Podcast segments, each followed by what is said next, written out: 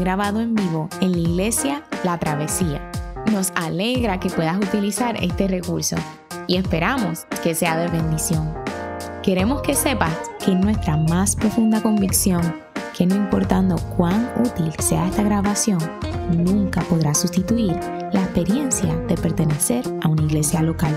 Sería un placer tenerte junto a nosotros en la travesía, pero de no poder ser así, nos gustaría ayudarte a encontrar una congregación donde puedas pertenecer y servir. Una vez más, nos alegra que puedas utilizar este recurso.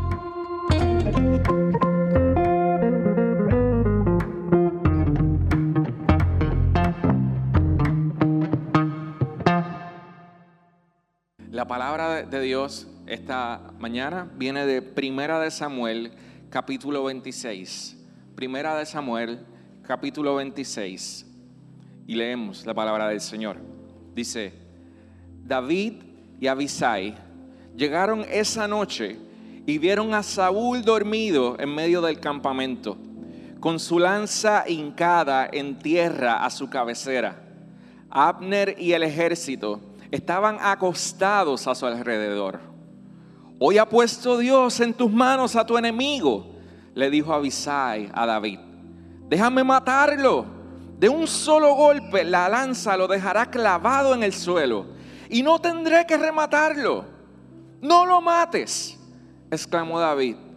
¿Quién puede impunemente alzar la mano contra el ungido del Señor? Y añadió, tan cierto como que el Señor vive, que que él mismo lo herirá, o le llegará la hora de morir, o caerá en batalla. En cuanto a mí, que el Señor me libre de alzar la mano contra su ungido. Solo toma la lanza y el jarro de agua que están a su cabecera y vámonos de aquí. David mismo tomó la lanza y el jarro de agua que estaban a la cabecera de Saúl y los dos se marcharon. Nadie los vio, ni se dio cuenta, pues todos estaban dormidos. No se despertaron, pues el Señor los había hecho caer con un sueño profundo. David cruzó al otro lado y se detuvo en la cumbre del monte, de modo que había una buena distancia entre ellos. Entonces llamó al ejército y a Abner, hijo de Ner. Abner, ¿me oyes? Abner replicó, ¿quién le está gritando al rey? He pecado, exclamó Saúl. Regresa, David, hijo mío, ya no voy a hacerte daño. Tú has valorado hoy mi vida. Yo, en cambio, he sido un necio y me he portado muy mal. David respondió, Su Majestad, aquí está su lanza mande usted a uno de sus criados a recogerla. Que el Señor le pague a cada uno según su rectitud y lealtad. Pues hoy Él lo había puesto a usted en mis manos. Pero yo ni siquiera me atreví a tocar al ungido del Señor. Sin embargo, así como hoy valoré la vida de usted, quiera el Señor valorar mi propia vida y librarme de toda angustia. Bendito seas, David, hijo mío, respondió Saúl. Tú harás grandes cosas y en todo triunfarás. Luego David siguió su camino y Saúl regresó a su palacio. Palabra del Señor. Estamos en la serie de sermones sobre la vida de David y hemos tomado algunas de estas grandes escenas para hablar sobre la idea del Evangelio según David. Y es mirar un poco cómo la vida de David de alguna manera nos impele y en otras ocasiones nos va a apuntar directamente a, Jesucristo. Así que hoy el tema de este sermón es, es una lección de confianza. Ese es el tema que quiero trabajar en el sermón, una lección de confianza. Cuando lo leía en algunos pasajes, lo que me venía a la mente cuando lo estaba leyendo era un eslogan de mi barrio. Este, eh, cuando había alguien que se aprovechaba de una persona este, eh, que no estaba preparada para que lo atacaran, decían, este, no sea guirero o no veles la guirita. Este, así que hay algo interesante en este pasaje pero quiero que enfoquemos toda nuestra atención en la idea de la confianza. La premisa principal que quiero trabajar en este sermón es la siguiente. Dios va a permitir, y escucha bien esto, Dios va a permitir que en la vida nos encontremos en escenarios donde tendremos que demostrar en quién colocamos nuestra confianza. Dios va a permitir que en momentos particulares de nuestra vida nos encontremos en escenarios donde tendremos que demostrar en quién colocamos nuestra confianza. La pregunta que debes hacerte desde el inicio de este sermón es la siguiente. ¿Quién es la fuente de tu confianza? Realmente sobre quién tienes puesta tu confianza. No quiero que lo respondas a la ligera, porque la primera inclinación nuestra es hacer una aseveración bien cristiana. Obvio, estoy aquí, Dios es la fuente de mi confianza. Pero de nuevo, eso se demuestra y se nota en momentos de tensión, en momentos donde, donde se pide que actuemos conforme a lo que creemos. Así que estamos esencialmente en, este pasaje que es interesante en el capítulo 26, pero para poder entenderlo un poco hay que mirar algunos pasajes anteriores, así que déjame darte un poco del contexto bíblico de lo que está sucediendo aquí. El capítulo 26 en esencia es casi un bloque este, bien particular que comienza esencial en el capítulo 24. Es más, hay algunos debates de algunas personas que piensan que el capítulo 26 y el 24 es prácticamente dos versiones del mismo suceso, pero cuando miramos bien, y lo vamos a hacer hoy, cuando miramos bien las descripciones, hay muchas cosas en ambos pasajes que son sumamente similares. En el 24 y en el 26, David le perdona la vida a Saúl. Pero al mismo tiempo, hay una serie de características que los diferencian de manera abismal. Que podamos y podemos ver en esencia que son dos historias y dos instancias diferentes. Sobre todo, y es donde quiero que usted mire hoy, a la manera en cómo David va a reaccionar en ambas. En el medio de ellas está el capítulo 25 y está ahí porque esencialmente es el puente para ver la forma en que David reacciona en el capítulo 26. Así que déjenme simplemente comenzar. Este, David llega aproximadamente 10 años, 10 años aproximadamente, huyendo de Saúl, casi 10 años. Ha tenido que internarse en el desierto para escapar de, de Saúl. David estaba sirviendo en la corte del rey Saúl. Ha empezado Saúl a perseguirlo por envidia, por celos, por la popularidad que David había alcanzado, por el declive del reino de Saúl y al parecer el crecimiento en popularidad de este nuevo personaje en la escena histórica de Israel, David. Y sobre todo nosotros que conocemos la historia, recordamos el hecho de que él es el ungido para ocupar la silla de ser el nuevo rey. Saúl actúa, como decía yo en sermones, en un sermón este, de varias semanas atrás, este, Saúl va a actuar como un digno representante del no reino. Él es un rey, pero que no obedece conforme al reino de Dios. No actúa conforme al reino de Dios. Pero David ha sido seleccionado porque su corazón es conforme a Dios. Así que se busca que sea un rey que actúe conforme a los principios del reino de Dios. David no lo va a hacer siempre. Pero en muchas instancias vamos a ver reflejo de cómo la presencia y la guianza de Dios está en la vida de David. De forma providencial, Dios está trabajando con el carácter de David. De la misma forma en que de manera providencial Dios trabaja día tras día con el carácter de cada uno de nosotros.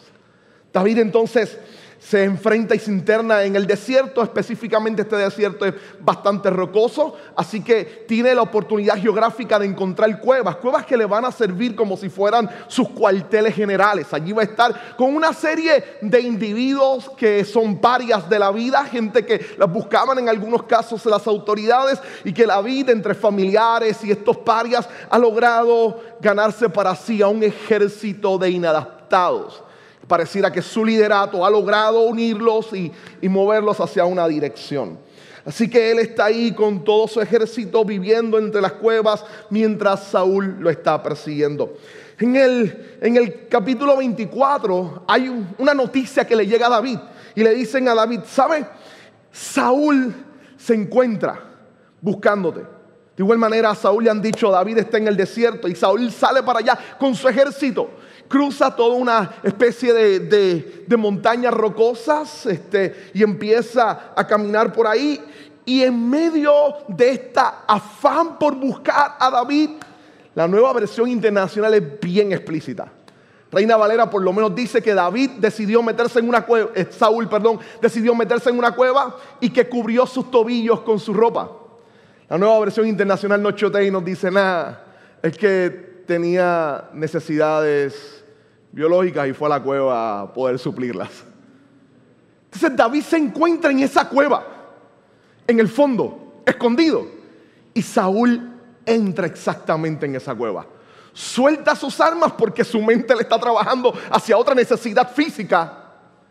Y David se da cuenta que está exactamente sin ningún tipo de protección y los compañeros de David, como si fuera presión social, le dicen, Dios lo ha puesto delante de nosotros. Estos años de desierto y de huida acaban de terminar. David, Dios te lo ha puesto ahí. Ejecútalo y acabemos con este suplicio. David toma su espada, se acerca y decide cortar el borde del manto. Y la Biblia es bien específica. Dice, en el momento en que le corta el borde, lo ataca su conciencia. Y él dice, ¿qué estoy haciendo? No, no, no, no, no debo tocar al ungido del Señor. Y se aleja. Y luego de alejarse, llama a Saúl para explicarle. Llama la atención una pregunta que podemos hacerle, ¿por qué David al cortar el borde del manto tiene que alejarse porque siente que le ha fallado? No lo ha matado, no lo ha herido, pero lo que ha hecho es bastante fuerte en su cultura. Le ha faltado a la vergüenza, al honor, y lo ha avergonzado, pero mucho más allá. El acto que David ejerce sobre Saúl puede ser considerado un acto de subversión abierta y directa. Déjenme explicarlo. En la antigüedad, si un hombre adulto mostraba sus piernas, implicaba falta de honor, vergüenza, y en una sociedad donde estos son los valores principales, eso era bien problemático. David le acaba de cortar el borde del manto cuando el rey de Israel se pare, va a mostrar sus piernas. Por lo tanto, va a mostrar su vergüenza. Pero es mucho más cuando de rey se trata. Porque los reyes en la antigüedad decían, decidían tomar sus mantos largos y en los bordes colocarles piezas de plata, de bronce y de oro. Esto hacía que su traje pesara y que cuando ellos caminaran se escuchaba el ruido a la distancia y sabía que quien venía caminando era alguien diferente. Su traje pesa y lo que lleva en el borde hace ruido, por lo tanto tiene que ser alguien de importancia, en este caso el rey. A eso que se le colocaban, que producía peso, le llamaban cabot, que significa esencialmente pesado algo que pesa, que hace que su ropa arrastre y no se levante para que pueda cubrir mucho mejor la vergüenza de él mientras camina su honor. Lo interesante es que esa palabra cabot se traduce también como gloria en nuestras Biblias. Se traduce como gloria. Una imagen excelente es Isaías capítulo 6, cuando el profeta está viendo al Señor sentado en su trono alto y sublime y dice que sus faldas llenaban el templo. Y próximamente lo próximo que declara es que entonces toda la tierra estaba llena de su gloria. Y es la idea de cómo el peso de su borde muestra la gloria. Así que ese peso era una manera de demostrar el honor, la gloria del rey. David le ha quitado exactamente eso. Luego en su casa puede leerlo, cuando observe el capítulo 24 se va a dar cuenta que David se aleja y le dice a, a Saúl, yo podía matarte, pero quise guardarte y respetar la vida del rey. ¿Por qué me persigue? Yo no te he hecho nada malo. Le muestra entonces el pedazo de su borde y Saúl hace una declaración bien interesante, le dice, ahora entiendo que Dios te ha traspasado, te ha dado mi gloria y tú vas a ser el próximo rey. Y es la idea que Saúl dice, Dios te permitió tomarme la gloria, lo que representa mi reinado, lo que me hace ser diferente como rey, y tú lo tienes en las manos. Oh, hijo mío David, no te voy a perseguir más. Saúl se va y David siente que tiene cierta libertad. Entonces David está trabajando porque actuó de cierta manera en un momento dado. Ahora, capítulo 24, 25 es genial, porque pareciera que la escena cambia un poco. Ahora nos encontramos con David frente a una una escena interesante. Un vecino de él, un hombre sumamente adinerado, un hombre bastante adinerado, tiene toda una serie de provisiones, naval. Y David tiene necesidad de alimento. Y envía a sus hombres porque David ha estado todo este tiempo guardando a los pastores de este hombre rico llamado Naval.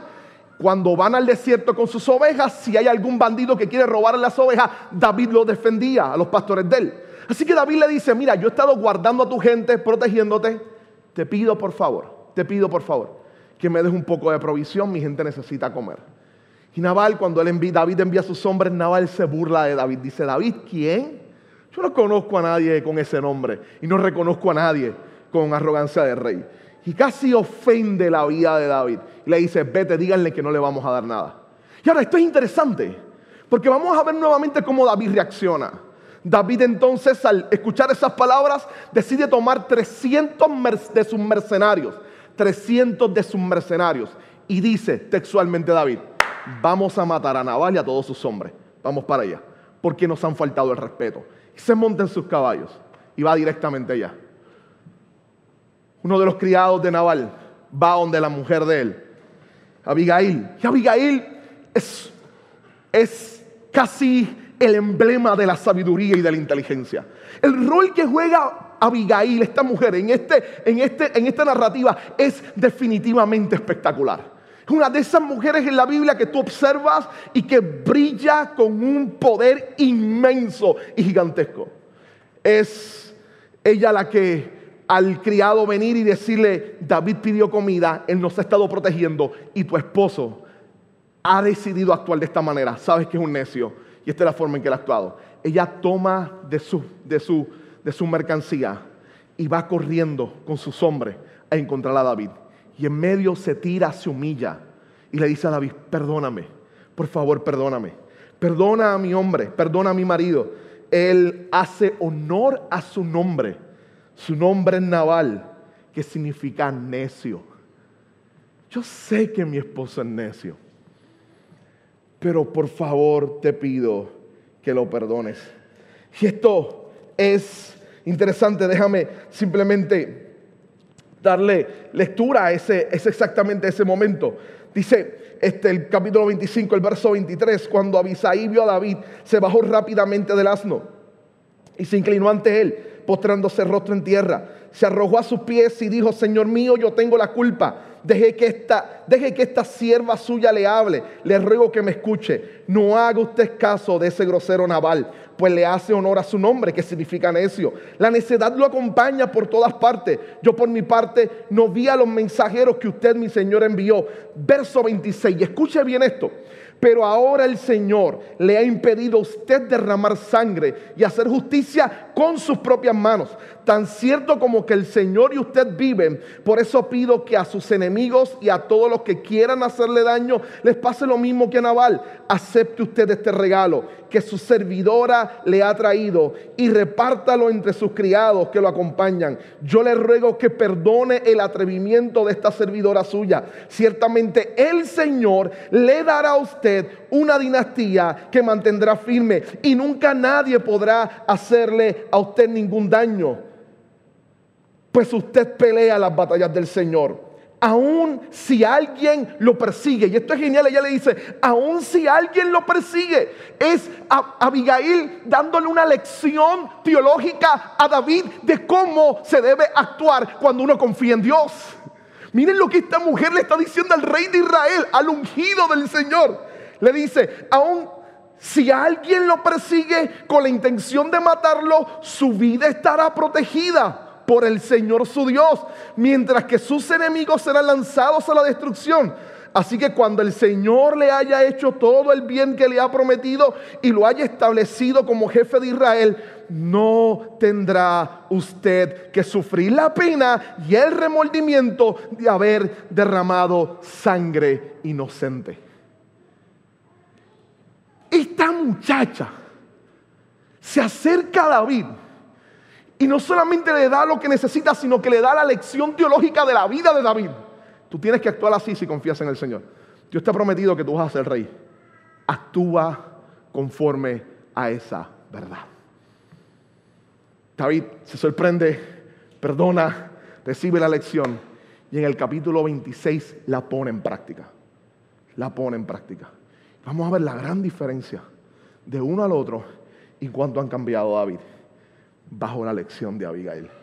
Cuán importante es el acercarse y escuchar el consejo de gente con la sabiduría de Dios y abrir el corazón y los oídos a que gente con sabiduría pueda llamarnos a estar atentos a nuestras faltas de carácter. Ahora, lo que nos va a mostrar entonces el capítulo 26 de alguna manera es que van a haber unas acciones que van a revelar la fuente de la confianza. Hay acciones que revelan la fuente de la confianza.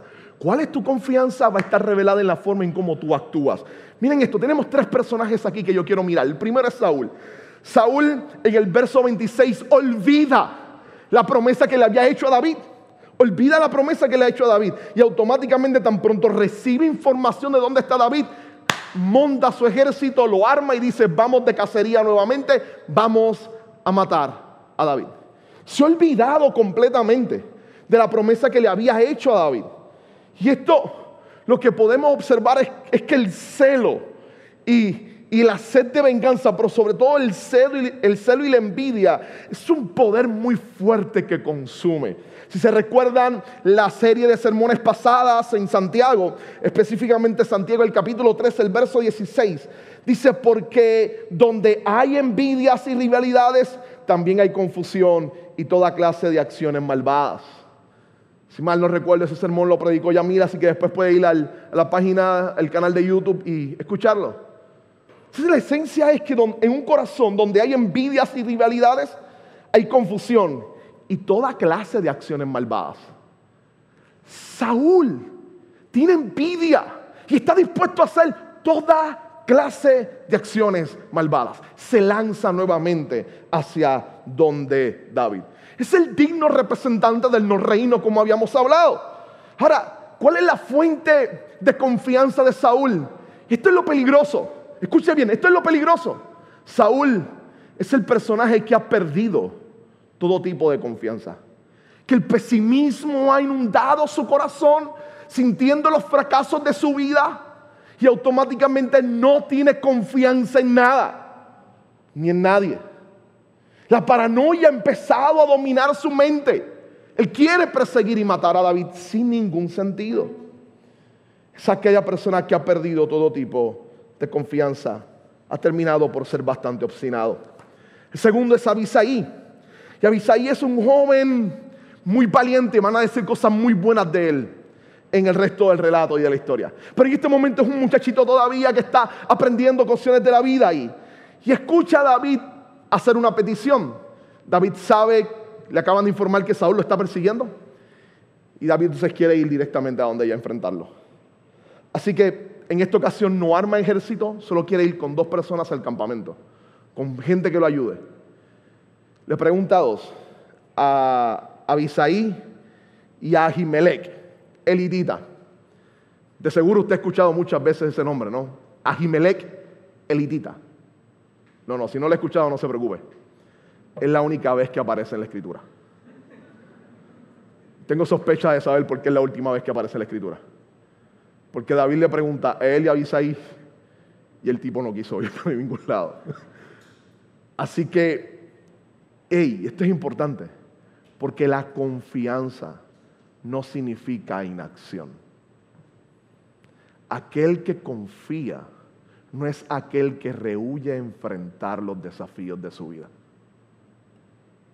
El temor y el miedo no es sinónimo de confianza. Abisaí le dice a David, vamos, deciden entrar de noche en el campamento y Dios ha enviado un sueño y están profundamente dormidos. Y llegan directamente hacia donde está Saúl en el centro. Está la lanza a un lado, está el cántaro de agua en otro lado. Y entonces automáticamente se levanta este Abisaí le dice a David lo mismo que le decían los seguidores de David en el capítulo 24. Dios lo acaba de colocar en nuestras manos. Las palabras de Abisaí son geniales. Dice, hoy ha puesto Dios en tus manos a tu enemigo, le dijo Abisaí a David. Déjame matarlo. De un solo golpe de lanza lo dejaré clavado en el suelo y no tendré que rematarlo. Nuevo, es como si escuchara a mis panas en el barrio diciendo que huirero estaba durmiendo y quería acabar con su vida. Ahora, escuche bien. Este muchacho lo observa, dice, las circunstancias apuntan a que Dios está detrás de esto. Así que yo tengo confianza en mí. De un cantazo nada más lo voy a matar. Yo no necesito dos, no necesito tres, no hay ni que rematarlo. Yo tengo confianza en mi fuerza. Yo puedo acabar con este problema. Entonces, ¿cuál es la fuente de confianza? Aun cuando Abisaí está diciendo, Dios te lo acaba de poner ahí. Cuando oscultamos a profundidad del corazón de Abisai, nos damos cuenta que la fuente de su confianza no es Dios. La fuente de su confianza es su poder en la mano. Este chico está actuando conforme a las circunstancias. Claro, no quiero ser injusto. Estos hombres llevan casi 10 años escondiendo en condiciones difíciles debido a la obstinación de Saúl. Tiene sentido desde una perspectiva humana el pensamiento de Abisai pero es solo eso, es perspectiva humana y no es bueno fiarse de ella. Él automáticamente lo ve y quiere ejecutarlo. El tercero es David.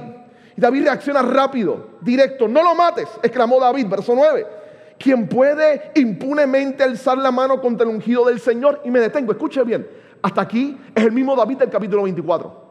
Que después de cortarlo le da un ataque de conciencia y dice, ey, ey, ey, es el ungido del Señor déjame no tocarlo. Pero lo que sigue es casi el eco de las palabras de Abigail en la mente y en el corazón de David. Y añadió, tan cierto como que el Señor vive, que Él mismo lo herirá o le llegará la hora de morir o caerá en batalla. En cuanto a mí, que el Señor me libre de alzar la mano contra su ungido. Solo toma la lanza y el jarro de agua que está en su cabecera y vámonos de aquí. Casi las palabras y el eco de, Abigail. No, no, no, no, no. No lo voy a matar. No lo voy a tocar. Miren la diferencia. En el 24, tan pronto le dijeron, Dios te lo ha dado, él actúa rápido. Y esa es la acción donde tiene el acto de conciencia. Ahora ve la circunstancia, pero logra analizar correctamente el acto y dice, no, no lo voy a hacer. Él es el ungido del Señor. Y mi confianza está puesta en Dios él se encarga de pelear mis batallas y Él es el que va a tomar las cartas en este asunto. Yo no lo voy a hacer. Vimos la transformación en el acto de David de manera interesante. Es el que actúa entonces conforme al reino de Dios. Es el que decide no dejarse llevar por las circunstancias. Porque David no es un hombre entonces de circunstancias ahora, es un hombre de principios. Principios que le han enseñado, que ha quedado grabado en su corazón. Y ojo, esto es bien importante, porque nosotros tendemos a actuar conforme a las circunstancias cuando debemos actuar conforme a los principios de la palabra del Señor. Se decide actuar conforme a los principios y se detiene. Y muestra aquí una gran una gran verdad, una gran, gran, gran acción que muestra definitivamente su carácter. Ahora, déjeme simplemente tener una pequeña aplicación sobre esto hoy. Primero es que quiero mirar a Saúl y decirle, la desconfianza, la desconfianza del no reino que muestra Saúl es a lo que trata de seducir nuestros corazones. Sí, sí, Vivimos en un mundo donde reina la desconfianza. Es más, yo sé que muchos de ustedes, los que están aquí, los que nos están escuchando y viendo a través de, nuestro canal de YouTube, yo sé que han luchado en la pandemia exactamente con el pesimismo y la desconfianza. Desconfianza porque en medio de una pandemia lo primero que nos golpea es la fragilidad humana y ante la fragilidad humana siempre hay una pregunta, ¿dónde está Dios? De alguna manera cuando sentimos que nuestro trabajo se ha visto afectado en un año atroz y difícil, donde todo el proceso educativo inclusive de nuestros hijos se ha visto trastocado y afectado, donde las ofertas y el estilo de vida, las proyecciones, los sueños que teníamos planificados para este año han sido fuertemente sacudidos, no podemos minimizar en nuestro corazón el impacto que este año está produciendo en nuestro carácter y sobre todo en nuestra perspectiva de la vida. ¿Sabe? La desconfianza es la invitada del pesimismo. Y cuando llega y toma nuestro corazón y lo inunda de desesperación, tendemos a buscar un chivo expiatorio en el cual echar todas nuestras frustraciones. Saúl está viviendo sin confianza. El pesimismo lo ha llenado y ha tomado a David como chivo expiatorio de todos sus fracasos. Tal vez es bueno analizarlo. Algunos de nuestros gritos a nuestros hijos, de nuestras peleas conyugales, de nuestros problemas en el trabajo, simplemente que estamos identificando chivos expiatorios en donde echar toda nuestra frustración, gritándole al mundo, necesito confiar en algo que vuelva a darme estabilidad. Que vuelva a darme estabilidad. Segundo es cuando miramos la diferencia entre David y Abisai. Hay una gran diferencia entre ellos, una gran diferencia entre ellos.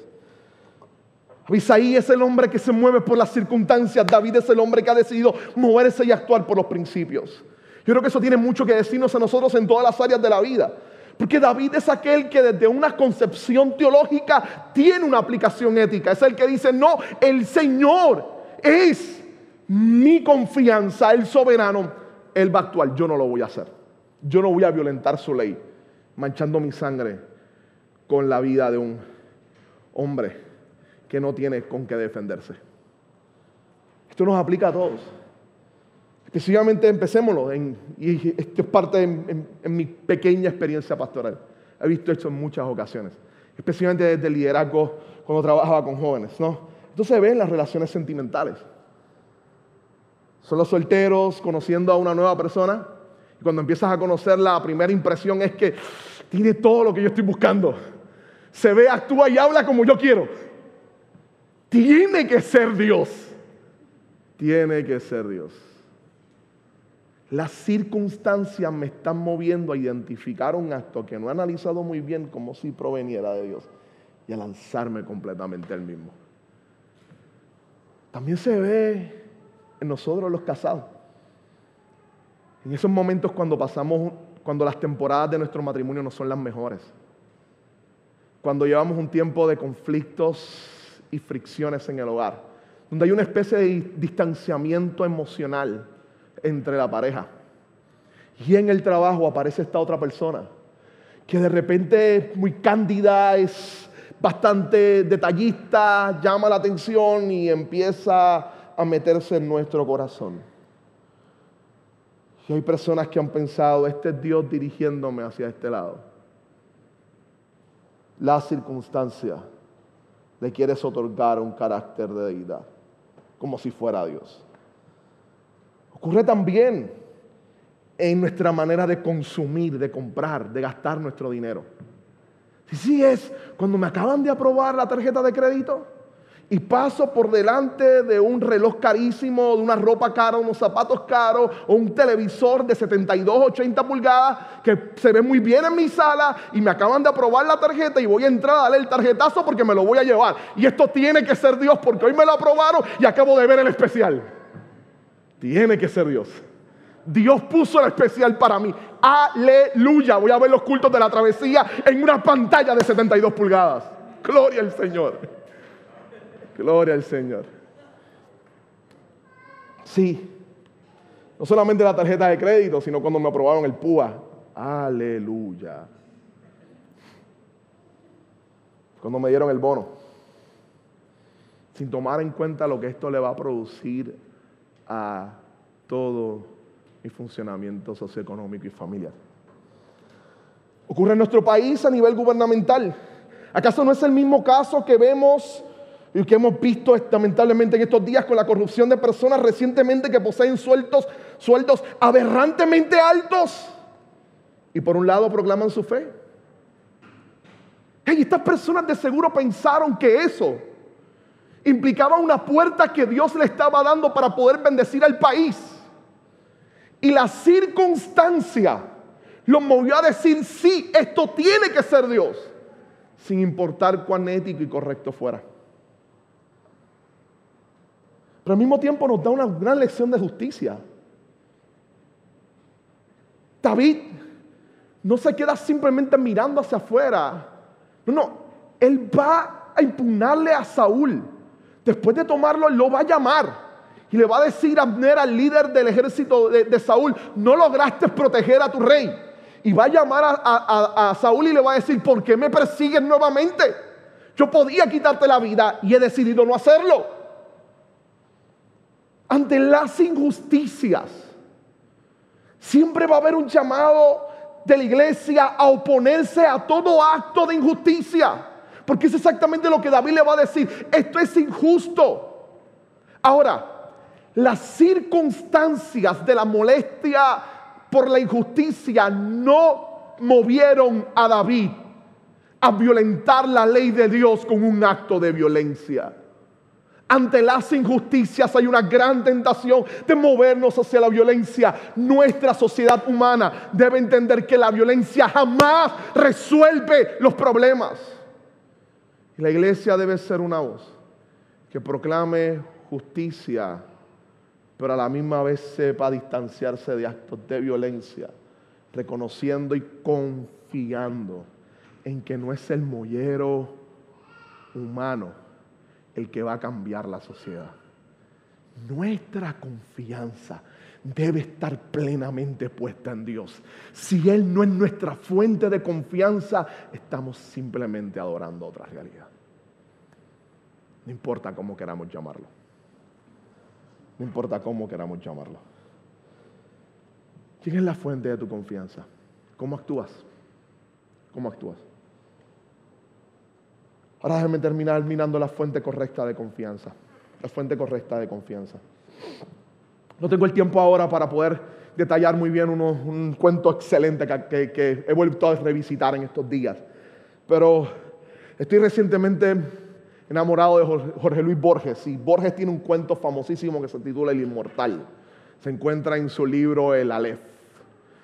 Y en El Inmortal, Borges está jugando con toda una filosofía existenciales que hay en él pero es la historia simplemente de una persona que está tras una pista para simplificarlo. Tal vez el personaje principal, porque es un poco complejo, el personaje principal lo que va es en busca de la ciudad de los inmortales y al llegar a ella de alguna manera en medio de su desesperación porque está sediento bebe de una agua que lo hace inmortal. Es un mortal que busca la inmortalidad en una fuente, la toma y se vuelve inmortal. Luego se da cuenta que los inmortales de alguna manera parecen que no son humanos, no tienen conciencia. Hay una noción que, que, escapa inclusive la razón. Y aquí está la idea de Borges, que, con la cual uno puede totalmente, claramente discrepar. Y es que para Borges la inmortalidad es la ausencia de comprensión de mortalidad. Hay una entrevista donde él dice claramente que los niños son inmortales, pero cuando crecen pierden la inmortalidad porque crean conciencia de la muerte. Una visión bastante existencial. Pero Borges hace algo interesante y es que nos dice en el cuento que este hombre, una vez tiene y se siente todopoderoso, se da cuenta de que esta situación todopoderosa también tiene complejidades. Y al tener complejidades insoportables, empieza a amar la muerte y a desear la mortalidad. Y se lanza en una, en una aventura de vida a buscar la fuente que pueda volverlo mortal hasta que de repente, este, golpeado y atacado por un grupo de personas, de bandidos, alguien se acerca, saca agua, le da de beber y exactamente era de la fuente que producía la mortalidad. Y entonces vuelve la mortalidad a la vida. Pero Borges está haciéndolo aquí bien interesante, hacernos en este cuento de acercamiento existencial. Y es que los seres humanos andamos en búsqueda de una fuente que nos dé sentido en la vida. Buscamos algo con lo cual poder vencer nuestras debilidades, con lo cual vencer las agonías de nuestra existencia y de nuestra vida. El ser humano anda en constante búsqueda de una fuente que le ayude a poder lidiar con lo difícil que es la vida. Si Borges lo dice muy bien en el Inmortal, en su libro Aleph, la Biblia nos dice que la única fuente que puede ayudarnos a lidiar con todas esas adversidades es la fuente inagotable de la vida. Es aquel que dijo, todo el que tiene sed, venga a mí y beba. Y de su interior correrán ríos de agua viva. Es Él, es Dios, es, es la fuente de vida. Él debe ser la fuente de nuestra confianza. ¿Sabe? El Salmo 57 se escribe, algunos piensan exactamente en este momento, en este momento de persecución. Yo quiero simplemente leerlo. Para él lo soy. El Salmo 57. Escuche bien lo que dice David en el Salmo 57. ¿Qué tal si escucha esto? David dice el director musical, sígase la tonada de no destruyas. Interesante. Sígase la tonada de no destruyas. Mistán de David, cuando David había huido de Saúl y estaba en una cueva. Ten, compasión de mí, oh Dios. Ten compasión de mí, que en ti confío. A la sombra de tus alas me refugiaré hasta que haya pasado el peligro. Esta es Abigail en todo su esplendor en el eco inspiracional de David. Clamo al Dios altísimo, al Dios que me brinda su apoyo. Desde el cielo me tiende la mano y me salva. Reprende a mis perseguidores. Dios me envía su amor y su verdad. Me encuentro en medio de leones rodeado de gente rapaz. Sus dientes son lanzas y flechas su lengua una espada afilada, pero tú, oh Dios, estás sobre los cielos, tu gloria cubre toda la tierra. Y empieza y continúa hasta que al final dice, te alabaré Señor entre los pueblos, te cantaré salmo entre las naciones, pues tu amor es tan grande que llega a los cielos y tu verdad llega hasta el firmamento. Este salmo de David, específicamente en esta época de persecución, es casi una descripción de quién es su esperanza. ¿Quién es la esperanza? La esperanza es aquel que es amor y verdad. Aquel que es amor y verdad, aquel que amor y verdad es Dios. Y el mejor lugar donde el amor y la verdad se demuestran es en la cruz del Calvario. Es en la cruz donde la verdad de nuestra, de nuestra rebeldía y de nuestro pecado, donde la verdad de la ira de Dios por el pecado humano se encuentra con la manifestación más grande del amor de Dios, su Hijo sacrificándose en nuestro lugar en el Calvario. Esa es la cruz donde la verdad de nuestro pecado es abrazado por el amor y la misericordia de Dios, de manera que la libertad surge como una realidad para nosotros los que confiamos en Cristo Jesús. Es allí donde el amor y la verdad se muestran de la manera más clara y bella posible. Quiero culminar con algo pastoral hoy. Yo sé que confiar en Dios a veces es difícil, específicamente en ciertas temporadas. Solo cuatro peticiones. Ora. Pídele a Dios que Dios te ayude a que la fuente de tu confianza sea Él.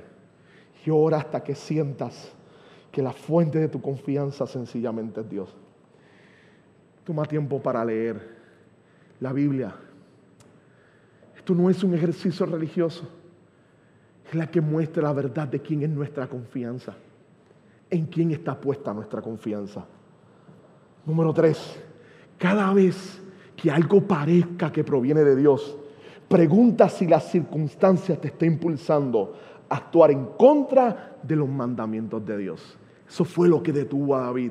Los principios siempre van por encima de las circunstancias. Número cuatro, descansa en Jesús como fuente de vida. Su gracia te va a ayudar aun cuando fracases en tus decisiones y se han movido más a las circunstancias.